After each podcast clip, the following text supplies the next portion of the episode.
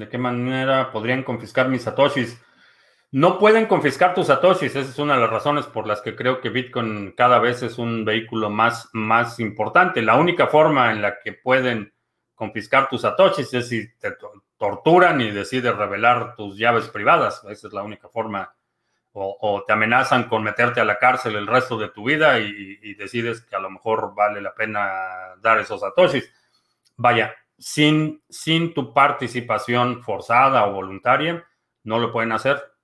Eh, asumiendo que tú tienes la custodia. Si lo tienes en un exchange, lo único que hacen es notificar al exchange, el exchange lo congela y ya, no tienes satoshis, pero asumiendo que tú tienes tus llaves privadas y que tú tienes control de esos satoshis, la única forma en que el gobierno los puede eh, controlar es que tú reveles las llaves privadas, que tengas, por ejemplo, respaldos no asegurados o que tengas en tu computadora un archivo que se llame llaves privadas o alguna cosa así, pero sin que tú reveles las llaves, el gobierno no lo puede, no lo puede confiscar.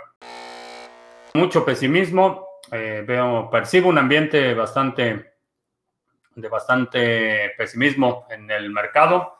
Ya hay mucha gente que está capitulando y repito, aprovecha estas oportunidades para hacer una capitulación pública, desvincular tu actividad de criptomonedas con tu actividad, eh, con tu identidad eh, personal para que no te tengas que estar cambiando de casa cada año. Eh, no, ya fuera de toda broma, es importante que mantengas un control de tu privacidad y aprovecha si tienes muchas publicaciones o mucha gente te identifica como tu, eh, vaya, tu identidad personal eh, la vincula con las criptomonedas. A lo mejor estos bajones eh, te dan la cobertura necesaria para que puedas manifestar una capitulación pública y mover toda tu actividad en redes sociales a un seudónimo que no esté vinculado con tu identidad.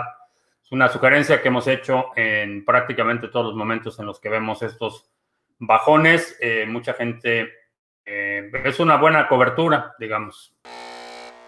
Si tienes ADA y lo quieres poner a trabajar, ahí está el pool Sarga. Tenemos 32.8 eh, millones de ADA delegados. En este Epoch vamos súper bien. Parece que nos perfilamos a romper el récord del época anterior de 39, bueno, el récord anterior que es de 39 bloques en un solo Epoch. Esto fue en el Epoch 266.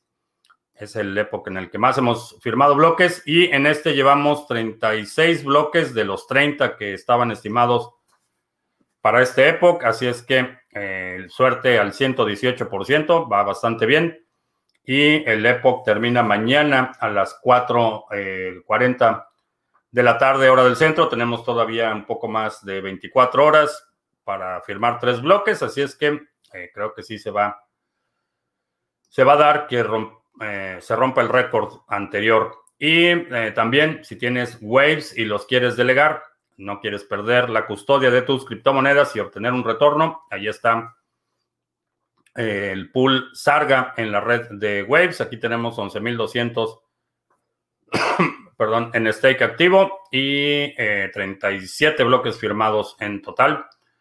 También en Hive, en la red de Hive, tenemos esta cuenta Botame, que es una cuenta de curación. Puedes delegar eh, tu Hive a esta cuenta y participar de las recompensas que recibimos por eh, la actividad de curación, que no es otra cosa que votar por post de la comunidad, que generalmente son de la comunidad de Criptomonedas TV. Así es que beneficias, te beneficias tú por participar en las recompensas, beneficiamos a algunos creadores de la comunidad que están creando contenido y nos beneficiamos todos con esta cuenta Vótame en Hive.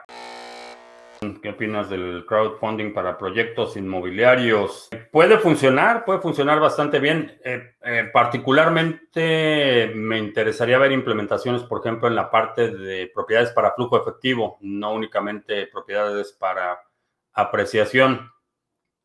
Obviamente hay, hay muchísimas variables que intervienen en la viabilidad de un proyecto entre otras, es obviamente la capacidad operativa, técnica, logística, legal del operador. el, lugar donde están esos bienes raíces creo que va a ser, va a ser crucial en los próximos años. Estamos viendo medidas como la nueva ley de seguridad en España, que por ejemplo pone eh, en serio riesgo jurídico la propiedad privada y por ende eh, es algo que las, quienes desarrollan eh, inmuebles o quienes tienen inmuebles es algo que tienen que considerar, que en cualquier momento, y, más como está ahorita el, el gobierno español, en cualquier momento pueden declarar una emergencia por la variante delta, delta, delta, y...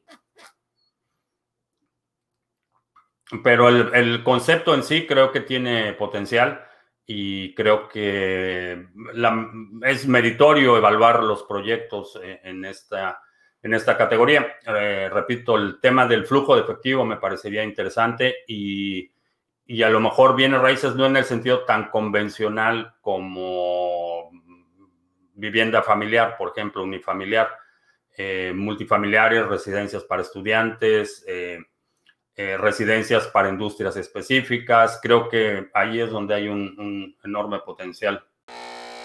¿De qué manera podrían filtrar tus expubs por el software de las wallets? Sí.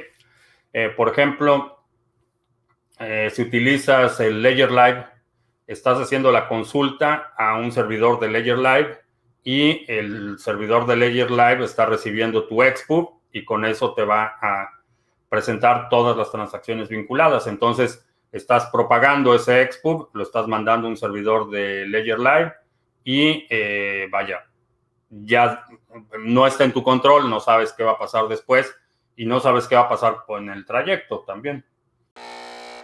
Sinceramente, ¿hasta cuánto crees que llegue a valer Bitcoin un precio objetivo?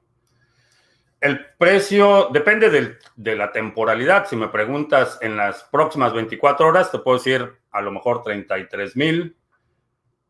Creo que eh, es inevitable que, llegue, por ejemplo, un millón de dólares. Y es una función matemática. Divide la, cantidad de dólares entre el Bitcoin que hay y es una función, es inevitable que, Bitcoin siga subiendo de precio porque todo lo demás está depreciándose, todo lo demás está perdiendo valor, el dinero fiat está perdiendo valor y en esa, en esa medida en la que el dinero compra cada vez menos, la consecuencia natural es que el precio de los bienes más escasos empiece a subir. No solo, no solo Bitcoin, todos los activos que son más escasos van a empezar a subir de precio. Cuando el dinero abunda, todo lo demás empieza a escasear. Y creo que es inevitable que llegue, por ejemplo, a un millón de dólares. Creo que es inevitable que Bitcoin llegue a un millón de dólares. ¿Cuándo va a suceder eso? No lo sé, pero creo que es inevitable.